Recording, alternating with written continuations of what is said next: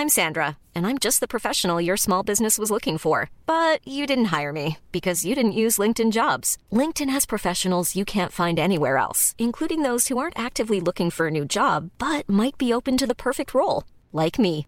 In a given month, over 70% of LinkedIn users don't visit other leading job sites. So if you're not looking on LinkedIn, you'll miss out on great candidates like Sandra. Start hiring professionals like a professional. Post your free job on linkedin.com/people today.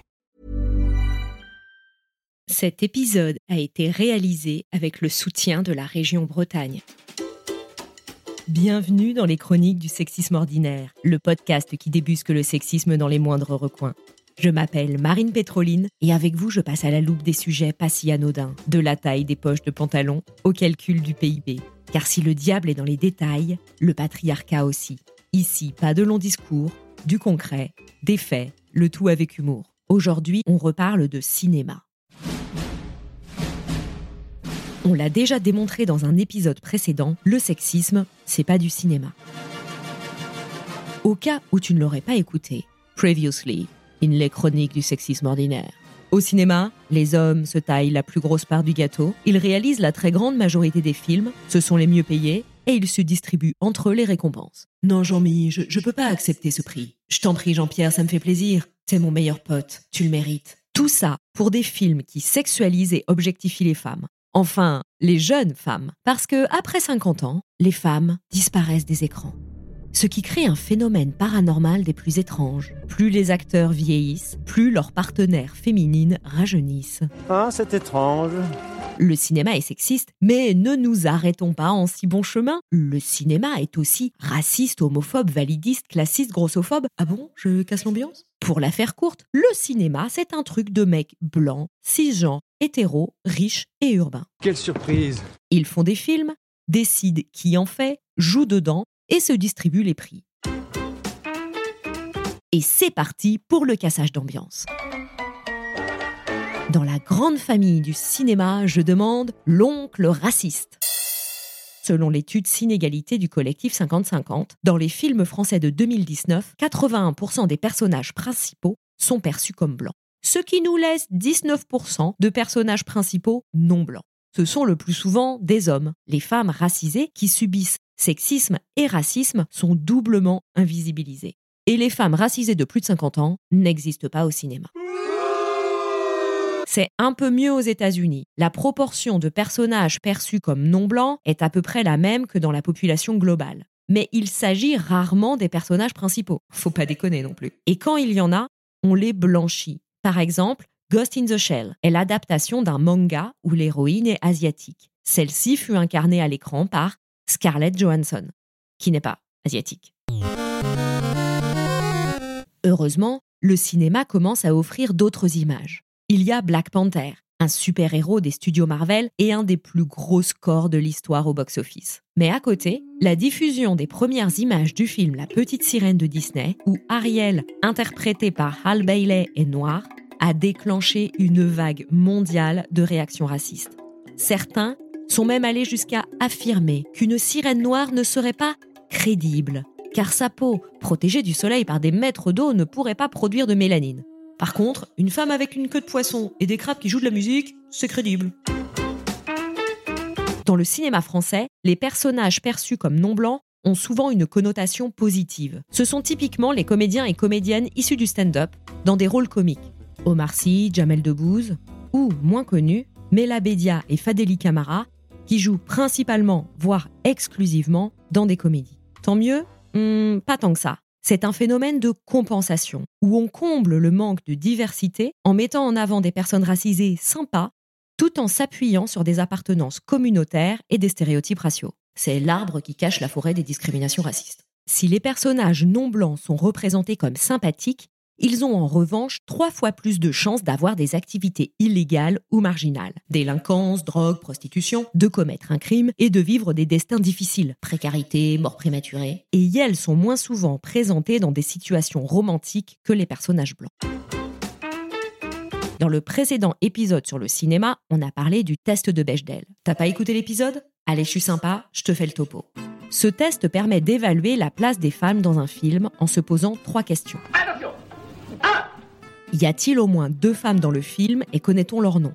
Deux Est-ce qu'elles parlent ensemble? Trois Est-ce qu'elles parlent d'autre chose que d'un homme?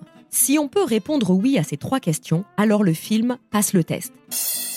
Mais la grande majorité des films échouent. Pourtant, la barre n'est pas très haut. C'est pas terrible, c'est nul, nul, archi nul, vous êtes des zéros. Sur le même principe, il y a le test de Reese pour évaluer l'islamophobie dans un film. Y a-t-il des personnages musulmans? Sont-ils présentés comme des terroristes? Sont-ils en colère de façon irrationnelle, superstitieuse ou antimoderne? Si c'est un homme, est-il misogyne? Si c'est une femme, est-elle soumise? Autre exemple de stéréotype raciste, pour les femmes noires, en dehors des rôles de prostituées et de mamas africaines, il n'y a pas grand-chose. Et quand elles arrivent à décrocher un rôle, elles subissent une multitude de propos et comportements racistes, condescendants et sexualisants. Du fond de teint qui n'est pas prévu pour leur carnation lors d'une séance de maquillage, à l'insulte purement raciste, en passant par des remarques du style ⁇ Tu sais faire l'accent africain? Vous ne pouvez pas être le personnage, c'est une avocate. Toi, t'es une vraie panthère. C'est ce que rapportent Aïssa Maïga et 15 autres comédiennes dans le livre Noir n'est pas mon métier. On continue dans le cassage d'ambiance. Au cinéma, les personnages sont principalement des hommes, blancs, mais aussi hétérosexuels et cisgenres. Cisgenre se dit d'une personne dont l'identité de genre, masculin, féminin, non-binaire, autre, correspond au sexe biologique qui lui a été attribué à la naissance.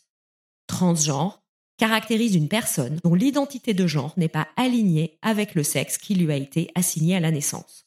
En 2019, Toujours selon l'étude Sinégalité du collectif 50-50, 95% des personnages dont l'orientation sexuelle est connue sont identifiés comme hétérosexuels, ce qui nous laisse 3% d'homosexuels et 2% de bisexuels.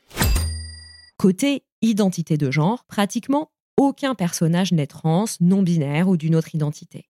Cette année-là, 2019, à part Les crevettes pailletées ou Lola vers la mer, il n'y a pas de film à thématique queer. C'est quoi queer? Diefa t'explique tout en 5 minutes dans l'épisode du même nom. Va l'écouter. La représentation de l'homosexualité masculine a longtemps été caricaturale au cinéma. On a des grandes folles ou bien des personnages dérangés, déviants, obsédés, méchants. Ces représentations sont des relents de la propagande homophobe de la première moitié du XXe siècle et du code Hayes aux États-Unis. D'après ce code, instauré en 1930 par l'industrie américaine du cinéma, aucun film ne doit porter atteinte aux valeurs morales des spectatrices. Toute référence à l'homosexualité était proscrite, ainsi que les rapports sexuels interraciaux. En s'auto-censurant de cette manière, les films ne risquaient plus la censure officielle. Aujourd'hui, on voit des hommes gays à l'écran, mais les lesbiennes sont quasiment absentes. La série Hell World, diffusée entre 2004 et 2009, reste une exception.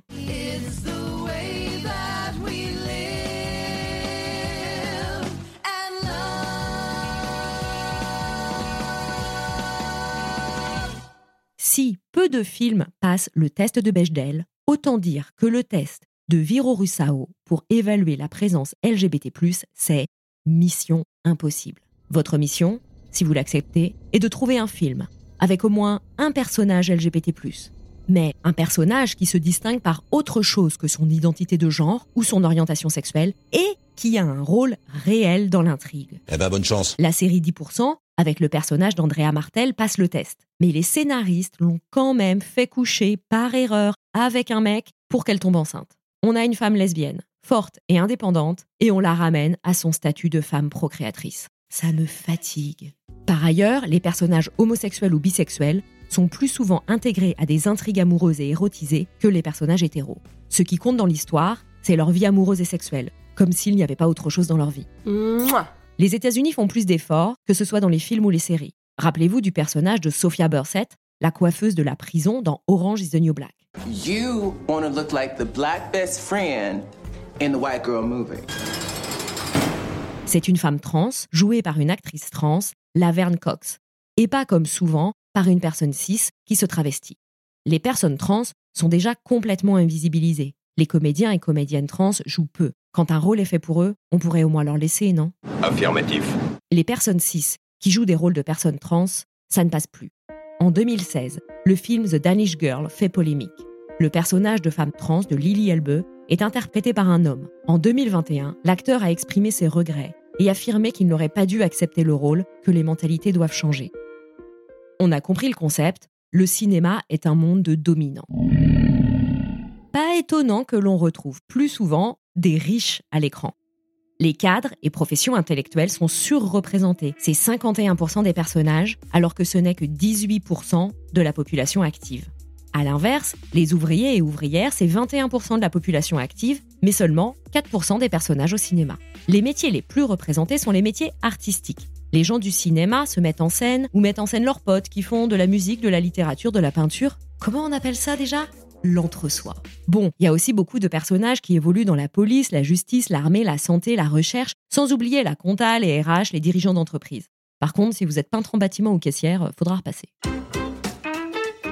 Ça ne va pas vous étonner, l'industrie du cinéma nage aussi en plein validisme. Le validisme, c'est la discrimination des personnes handicapées par rapport aux personnes dites valides. Au cinéma, le handicap n'existe pas, ou si peu. Dans les films français de 2019, seuls 3% des personnages en vedette sont des personnages en situation de handicap, alors qu'elles représenteraient 15% de la population de plus de 15 ans.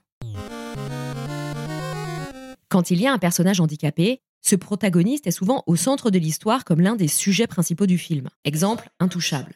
Le handicap devient le sujet du film, et on réduit le personnage à cette caractéristique, comme pour les personnages LGBT. Tout ça étant posé, l'ambiance étant bien plombée, on est d'accord qu'il y a un problème.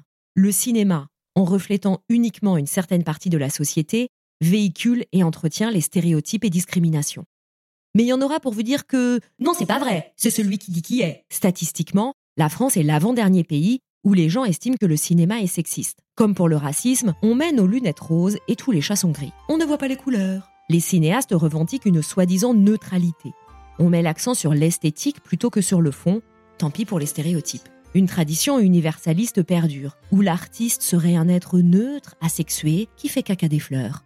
La création serait indépendante de l'identité de genre, de l'orientation sexuelle, de l'âge, de la situation sociale. Qui peut encore croire à ça? Nous sommes des êtres pétris de subjectivité, d'idées reçues et pour certains de privilèges. On ne s'en débarrasse pas au moment où on saisit une caméra, un pinceau ou un stylo. Alors non, désolé, on ne peut pas séparer l'homme de l'artiste. Face au sexisme, au racisme, au validisme, au classisme et tous ces mots en isme, on fait quoi dans le cinéma? En 2012, une tribune du collectif La Barbe paraît dans Le Monde pour dénoncer le sexisme du Festival de Cannes. Cette année-là, il y a 22 films en compétition réalisés par 22 hommes. Quand la tribune sort, c'est grosse colère. Pas content Pas content Les professionnels du cinéma sont outragés. Ils ne sont pas sexistes. C'est juste qu'il n'y a pas assez de réalisatrices talentueuses dignes du festival. Plutôt que d'admettre qu'il y a un problème, ils brandissent l'argument du talent. Cet argument ne tient pas. Le sexisme ambiant bride l'ascension des femmes dans l'industrie du cinéma. Mais il y a d'excellentes cinéastes avec un talent fou. Avec un peu d'effort, on les trouve. Faites un effort. Le cinéma est sexiste, il est aussi raciste. En janvier 2016, les nominations aux Oscars sont annoncées. And the winner is... Les acteurs nommés dans les catégories principales sont tous blancs.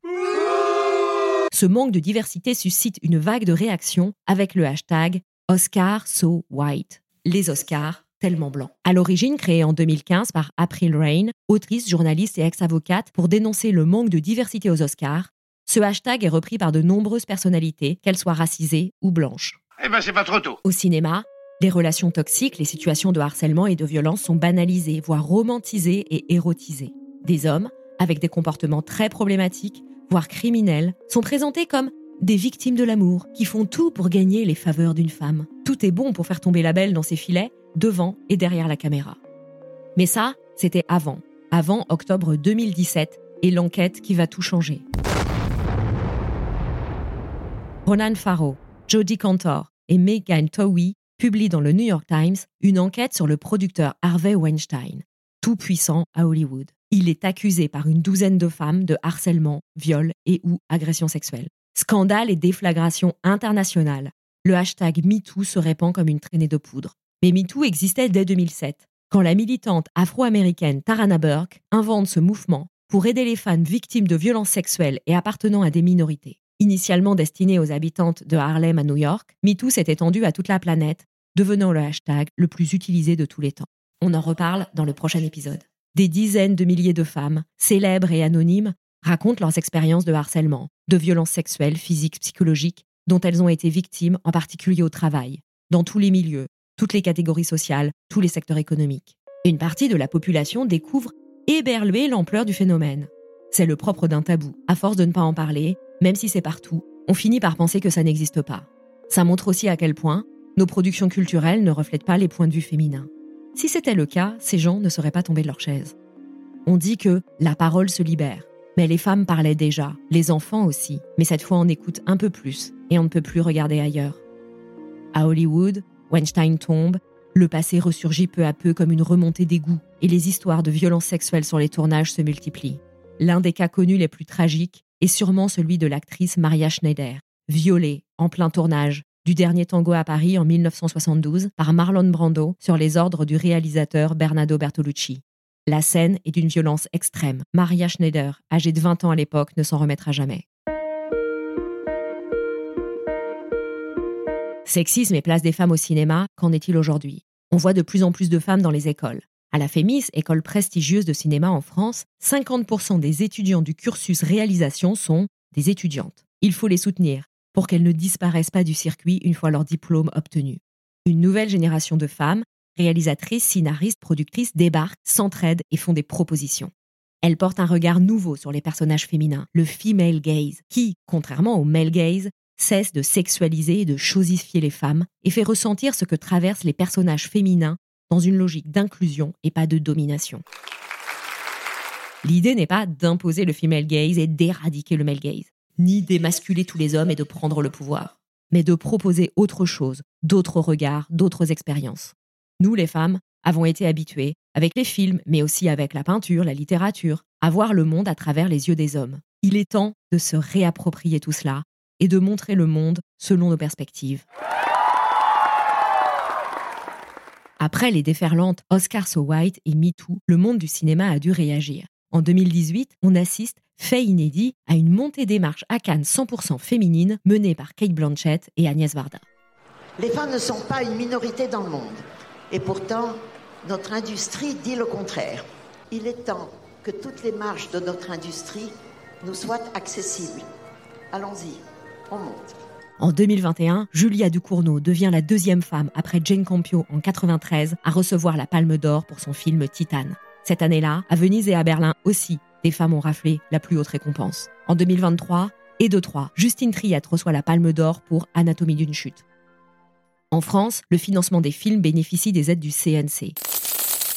Dorénavant, pour les obtenir, il faut mettre en œuvre des actions de prévention et de lutte contre les violences sexistes et sexuelles. Ça prend du temps et il y a encore un gros travail à faire. C'est étrange. Pour la diversité, il y a du progrès, mais on observe un effet pervers. Les scénaristes cochent les cases avec des personnages racisés, LGBT+, ou d'autres minorités, mais qui restent secondaires et meurent plus souvent que les autres. On en arrive à du diversity washing.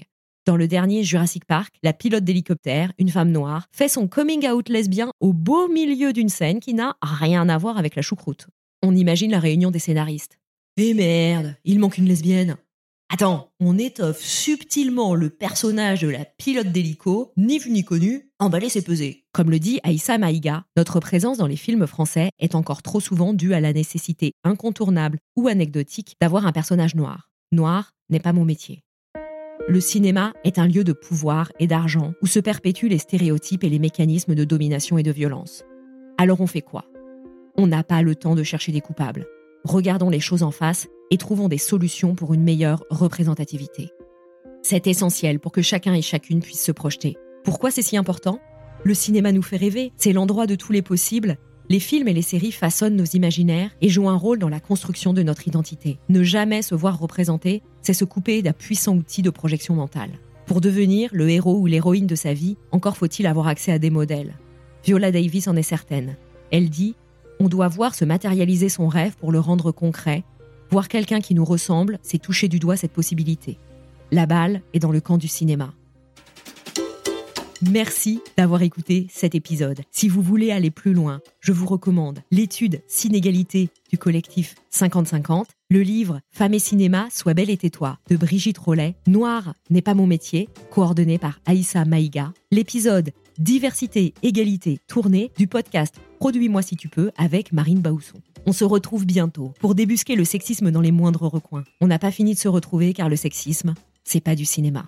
Si vous aimez ce podcast, si vous pensez que le monde ne se porterait que mieux si plus de gens l'écoutaient, abonnez-vous dans votre appli de podcast, parlez-en autour de vous et mettez 5 étoiles avec un commentaire gentil de préférence dans Apple Podcast ou Spotify. Vous pouvez aussi nous suivre sur Instagram et vous abonner à la newsletter pour plus de décryptage antisexiste. Enfin, ce podcast existe aussi en spectacle, 45 minutes pour débusquer le sexisme dans les moindres recoins avec pédagogie, humour et zéro culpabilité. Un festival, un séminaire d'entreprise, une journée égalité Faites-moi signe.